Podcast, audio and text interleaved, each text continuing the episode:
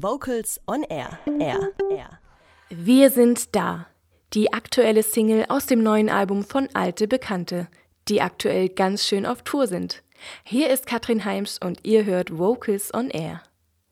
Gerade eben haben wir noch über ein Magazin gesprochen, welches aus einer Printausgabe hervorging und verstärkt online auf Facebook unterwegs ist. Ein ganz klassisches Medium ist hingegen neu aufgelegt worden und jetzt eine nicht mehr wegzudenkende Fachzeitschrift. Die Rede ist von Kurzzeit, dem Vokalmagazin. Chefredakteurin Nora Henriette Friedel sieht bis heute eine Tradition in der Printausgabe.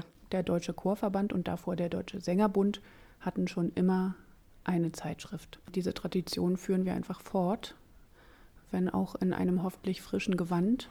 Auch wenn Zeitschriften heute immer wieder eingestampft werden, stellt sich Kurzzeit und der Deutsche Chorverband diesem Trend. Eine Legitimation als Printausgabe ist die breite Leserschaft, die nicht mit der Digitalisierung mitgegangen sind. Doch warum braucht die Chorszene ein Printmagazin? Eine gute Frage. Zwar ist Chorsingen eine Nische, aber dafür eine ziemlich große. Und wenn man sich so am Zeitschriftenmarkt mal umschaut, gibt es für alle möglichen besonderen Hobbys wie das Angeln oder die Jagd nicht nur ein Magazin, sondern mehrere. Und äh, wir sind das einzige Magazin zum Thema Chorsingen und würden das gerne auch weiter bleiben, denn diese Stimme würde sonst fehlen am Markt.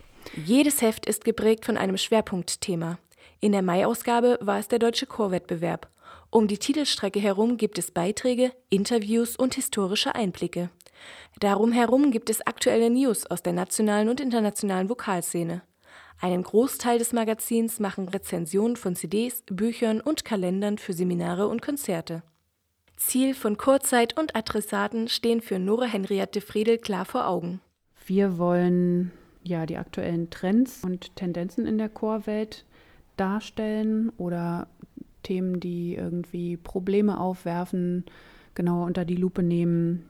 Und dabei ist uns wichtig, dass wir sowohl zeigen, was macht die Spitze, was entwickeln die für innovative Konzertformate zum Beispiel, aber auch, äh, wie geht es der Breite, welche Überlebensideen entwickeln Männerchöre, die seit Jahren schrumpfen? Oder ähm, was denken sich Traditionschöre zu ihrem Jubiläum für besondere Aktionen aus.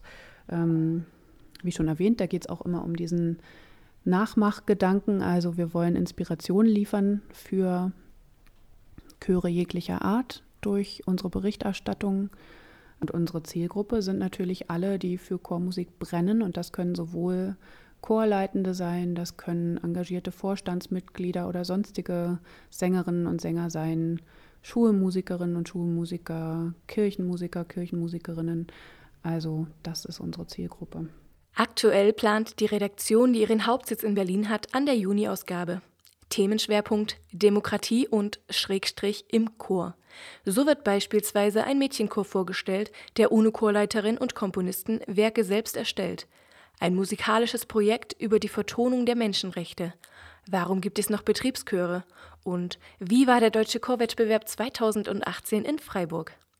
Aber auch über die Zukunft machen sich Nora Friedel und ihre Redaktion Gedanken. Ähm, unsere Pläne für die Zukunft sind im Moment, zerbrechen wir uns ein wenig den Kopf, wie wir in Zukunft noch leserfreundlicher werden können, einfach auch visuell und optisch bestimmte Dinge noch klarer gestalten können, Infos noch ja, lesefreundlicher einfach verpacken und vielleicht auch eine extra Rubrik einführen, in der es wirklich in jedem Heft um ganz handfeste Themen gibt, die man dann auch sich abheften kann zu Hause und dann mal nachschlagen kann.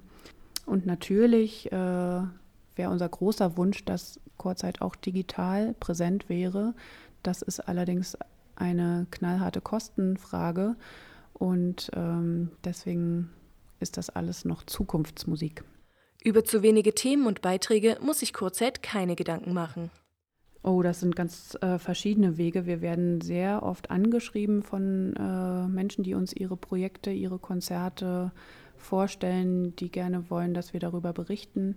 Wir haben natürlich im Blick, was steht demnächst an an großen Veranstaltungen, wie etwa dem Deutschen Chorwettbewerb oder die Chorcom. Wir haben sozusagen unsere, unsere Ohren immer am am Puls der Zeit, hoffen es zumindest, dass wir das haben. Wir haben natürlich auch ein ganz gutes Netzwerk von Leuten, auch von freien Autorinnen und Autoren, die dann auch ihrerseits Themen einbringen und aus all dem müssen wir dann immer eine ganz gute Mischung zusammentragen. Konzertankündigungen, anstehende Großevents. Kurzzeit hat ein großes Netzwerk, aus dem reichlich geschöpft werden kann. Doch ist Kurzzeit jetzt ein Verbandsmedium des Deutschen Chorverbandes oder ein Fachmagazin für die Chorszene? Wir sind ganz klar die Zeitschrift, die der Deutsche Chorverband für seine Mitglieder herausgibt. Jedoch wollen wir nicht ausschließlich das sein, sondern eben ein Fachmagazin, das auch Leute anspricht, die jetzt vielleicht nicht unbedingt im Deutschen Chorverband organisiert sind. Und diesen Spagat versuchen wir hinzubekommen. Kurzzeit. Das Vokalmagazin kann man am gut sortierten Bahnhofskiosk erwerben oder sich direkt als Abo nach Hause bestellen unter kurzzeit.de. Kurze Frage, warum singst du denn im Chor? Weil es ein toller Ausgleich dazu ist, den ganzen Tag vor seinem dummen Computer zu hocken. Weil wir so einen durchgeknallten Chorleiter haben. Weil es super ist, mit Menschen was zu arbeiten, was du danach in deinem Konzert singen kannst.